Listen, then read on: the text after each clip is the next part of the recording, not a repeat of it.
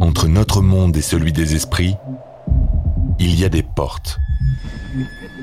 Quand celles-ci s'ouvrent, nos pires cauchemars peuvent devenir réalité. Dans ce monde, le mal existe réellement. Il se tapit dans le royaume des ombres comme dans les lieux les plus ordinaires. Voici l'histoire vraie de victimes de l'inimaginable. Même si la vie de Rebecca Lennox semble tout droit sortie d'un conte de fées, elle cache un terrible secret qui pourrait tout détruire. Elle garde ce secret au fond d'elle-même jusqu'à ce qu'une série de visions terrifiantes l'oblige à affronter son passé et à se battre contre ses plus grandes peurs. Vous écoutez Antise, Je vois des morts, première partie.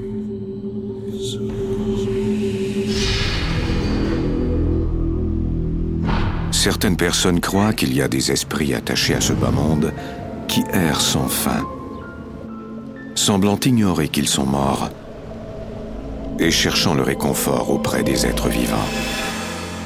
Mais quand ces âmes en peine se sentent ignorées, elles se mettent parfois en colère et tentent de se frayer un passage dans le monde concret pour affirmer leur présence. À l'automne 1974, Rebecca Mallory, âgée de 7 ans, habite une banlieue du New Jersey.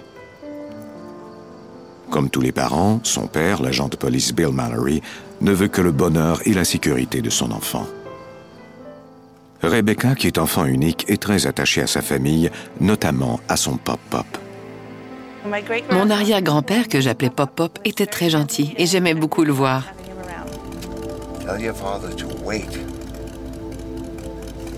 Dad, don't go!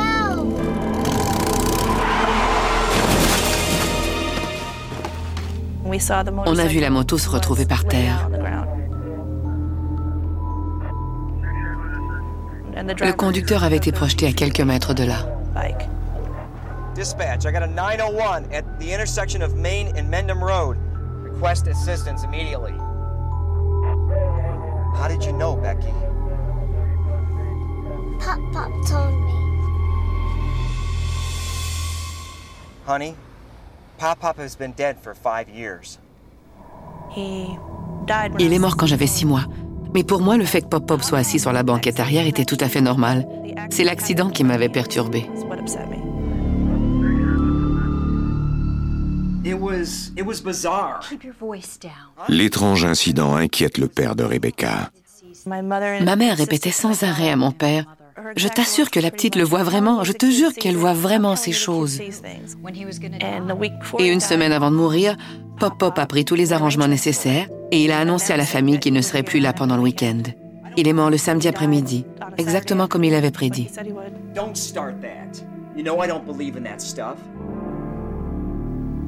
C'était comme si je n'étais qu'une menteuse. Rebecca est déchirée entre l'amour qu'elle a pour son père et l'amitié profonde qu'elle ressent envers son pop-pop. I think that's a splendid idea.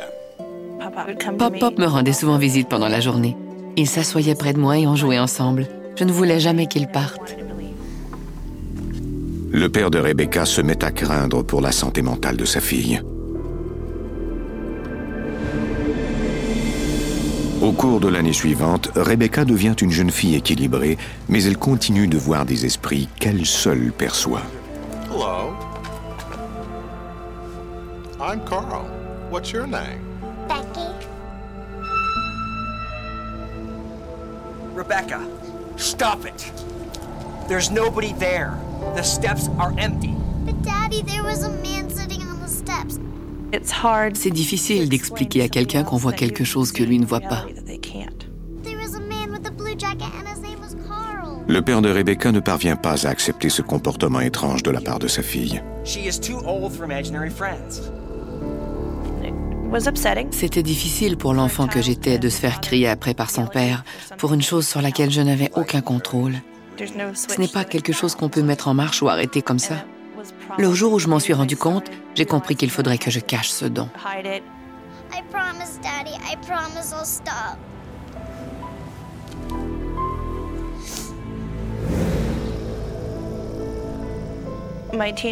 Pendant l'adolescence et ensuite au cours de la vingtaine, je n'en ai parlé à personne. Si je voyais quelque chose que personne n'avait vu, je détournais le regard et je faisais comme si de rien n'était. Rebecca se marie en 1995. Quelques années plus tard, elle traverse un divorce difficile.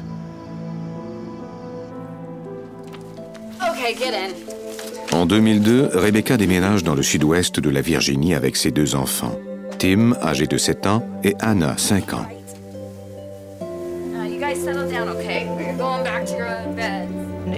C'était facile pour moi d'oublier mon don particulier. Je venais de divorcer, j'étais une mère monoparentale, je travaillais 50 heures par semaine et j'élevais deux enfants en bas âge. Au cours de cette période de sa vie, Rebecca est devenue experte dans l'art d'ignorer les visiteurs indésirables.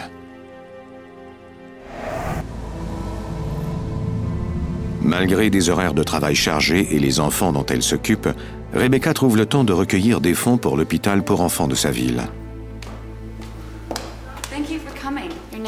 Daniel Lennox. Au début de 2003, Rebecca fait la connaissance de Daniel Lennox, un dentiste prospère de la région.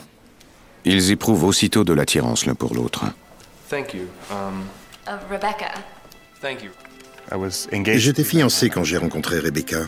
On s'est bien entendu dès le début. Finalement, j'ai rompu mes fiançailles et on a commencé à se fréquenter.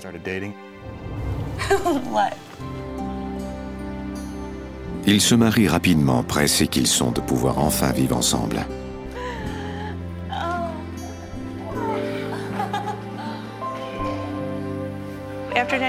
Après notre mariage, Daniel et moi avons emménagé dans une nouvelle maison. On pensait avoir un enfant ensemble. Tout allait bien, la vie était belle. Daniel est un mari dévoué et un père aimant pour Tim et Anna. On est devenu la famille idéale en quelque sorte.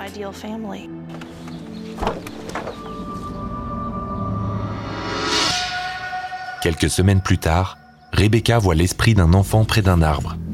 Quand je l'ai vu pour la première fois, ça m'a fait dresser les cheveux sur la tête. On est saisi de frissons et c'est comme si on avait peur de bouger. Je ne voulais pas reconnaître sa présence.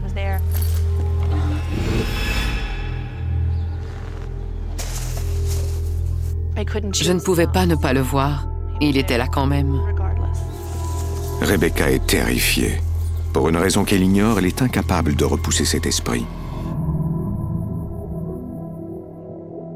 Elle a peur que cette apparition ne l'oblige à ouvrir un chapitre de sa vie qu'elle avait fermé depuis longtemps. La présence de cet esprit venait menacer cette nouvelle vie paisible et heureuse que j'étais parvenue à construire.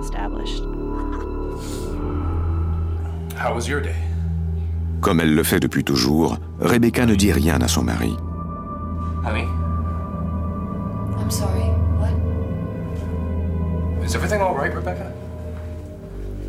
Je n'en ai pas parlé à Daniel. J'avais peur d'ouvrir une boîte de Pandore et je ne voulais pas qu'il sache tout ça sur moi.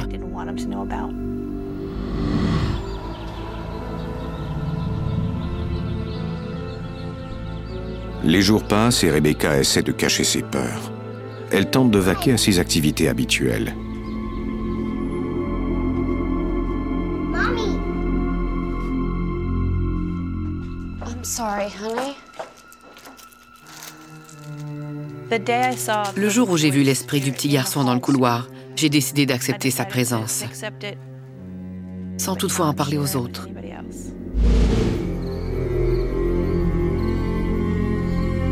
Plus tard au cours de la soirée,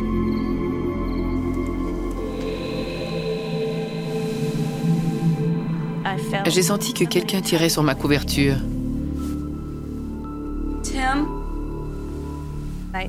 Je me suis assise en me disant que ça devait être mon fils, mais il n'y avait personne d'autre que moi dans la chambre.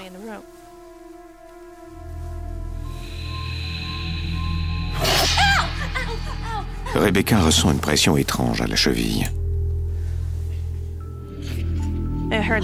J'ai entendu le garçon. Il riait. Ce n'était pas un rire sinistre, mais plutôt un rire d'enfant. Elle constate qu'elle a une petite marque de morsure. C'était une morsure faite avec de petites dents. On pouvait même clairement voir que les quatre dents du devant étaient de travers.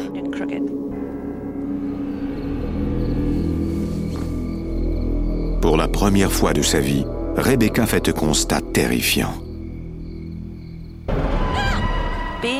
Après avoir été littéralement mordue, je voyais la situation sous un tout nouvel éclairage.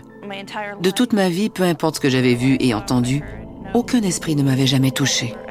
Le fait de constater qu'il pouvait le faire m'a terrifiée. J'avais peur de ce que mon mari penserait si je lui racontais tout ça. Il était en état de choc. Avoir les marques laissées sur la peau, ça ne pouvait avoir été causé que par les dents d'un jeune enfant. Et je lui ai alors dit qu'un fantôme m'avait mordu.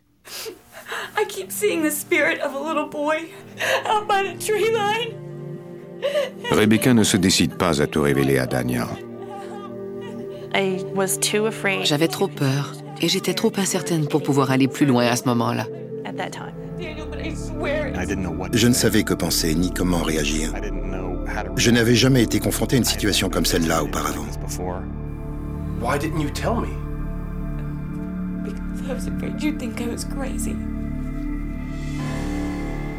La trace de morsure contredit toutes les croyances de Daniel. Je ne voulais pas croire que c'était dû à un phénomène paranormal, mais avec ces traces de morsure, il n'y avait aucune autre hypothèse possible. Daniel tient mordicus à trouver de l'aide. Rebecca hésite, car elle ne veut pas qu'il en sache plus que ce qu'elle lui a révélé.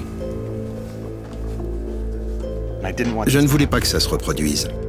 C'était la raison principale. Je voulais obtenir des réponses et protéger ma famille. La seule chose que je pouvais faire, c'était de contacter quelqu'un qui en saurait plus que moi à ce sujet. Daniel fait des recherches sur Internet pendant des heures. Il étudie des cas d'apparition et tente de trouver des chercheurs en phénomènes paranormaux dans le sud-est de la Virginie. Il trouve finalement un groupe ayant de solides références, le Centre de recherche et d'études en phénomènes paranormaux, un organisme établi près de Richmond. Daniel contacte le groupe et lui envoie des photos numériques.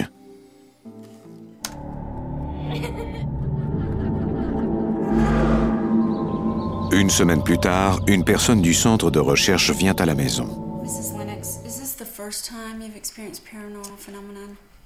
Um, yes, but it was no big deal. Rebecca, he bit you. Daniel est surpris quand il voit que Rebecca minimise la situation. He wasn't trying to hurt me. Je ne voulais pas que des gens s'en mêlent. Plus vite j'oublierais tout ça, mieux ça irait. La femme leur dit que l'esprit partira sans doute de lui-même. Je l'ai pris au mot et je me suis dit que tout irait bien. Je me sentais un peu plus à l'aise. Rebecca est soulagée de voir la femme partir. Pour ma part, ça ne pouvait pas mieux se terminer. Je voulais qu'elle parte.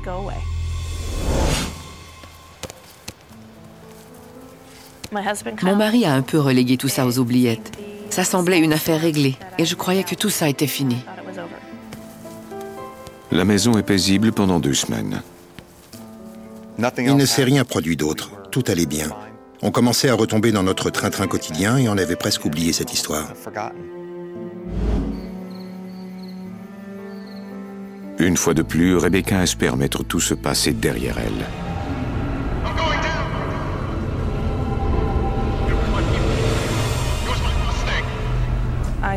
J'ai commencé à entendre la voix d'un homme dans la cuisine avec moi. Cette voix d'homme se rapprochait de plus en plus de moi. Elle semblait être juste derrière ma tête.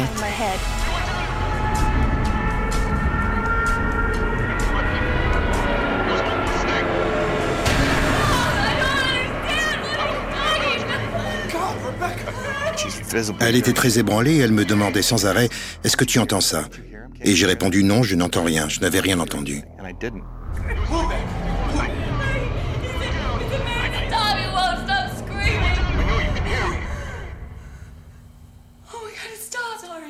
Je pouvais voir qu'elle aurait préféré que je n'assiste pas à ça. Peut-être pensait-elle que j'allais la laisser, mais cette pensée ne m'a jamais traversé l'esprit. Are you sure he said P-51 and Mustang? Yeah, why? J'ai dit un P-51 est un avion militaire utilisé lors de la Seconde Guerre mondiale, et peut-être aussi en Corée. Mais qu'est-ce que tout ça peut bien vouloir dire? Daniel est troublé car Rebecca ne connaît rien aux avions de la Seconde Guerre mondiale. Ne sachant trop que faire, Daniel se met à la recherche d'informations sur les avions de modèle P-51 et sur les écrasements qui auraient pu se produire dans la région. Quand j'ai vu que Daniel essayait de trouver une explication logique à ce qui était arrivé, je me suis dit, mon Dieu, il va exiger que je consulte un psychiatre et ils vont me mettre sous médication. C'est la fin pour moi. C'est fini.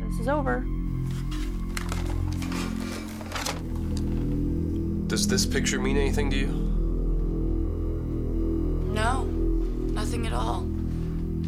Rebecca est soulagée de voir que Daniel la croit, mais elle refuse de ressasser sans cesse la même histoire. Elle aurait voulu mettre le couvercle sur cette affaire et ne plus en parler ni chercher à la régler.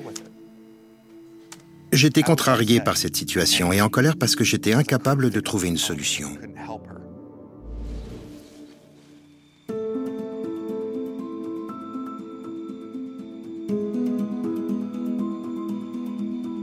Vous venez d'écouter Antise. Si vous avez aimé ce podcast, vous pouvez vous abonner sur votre plateforme de podcast préférée et suivre Initial Studio sur les réseaux sociaux. Antise est un podcast coproduit par Initial Studio et New Dominion Pictures, adapté de la série documentaire audiovisuelle éponyme produite par New Dominion Pictures. Cet épisode a été écrit par Alison Herkelens et a été réalisé par Stuart Taylor.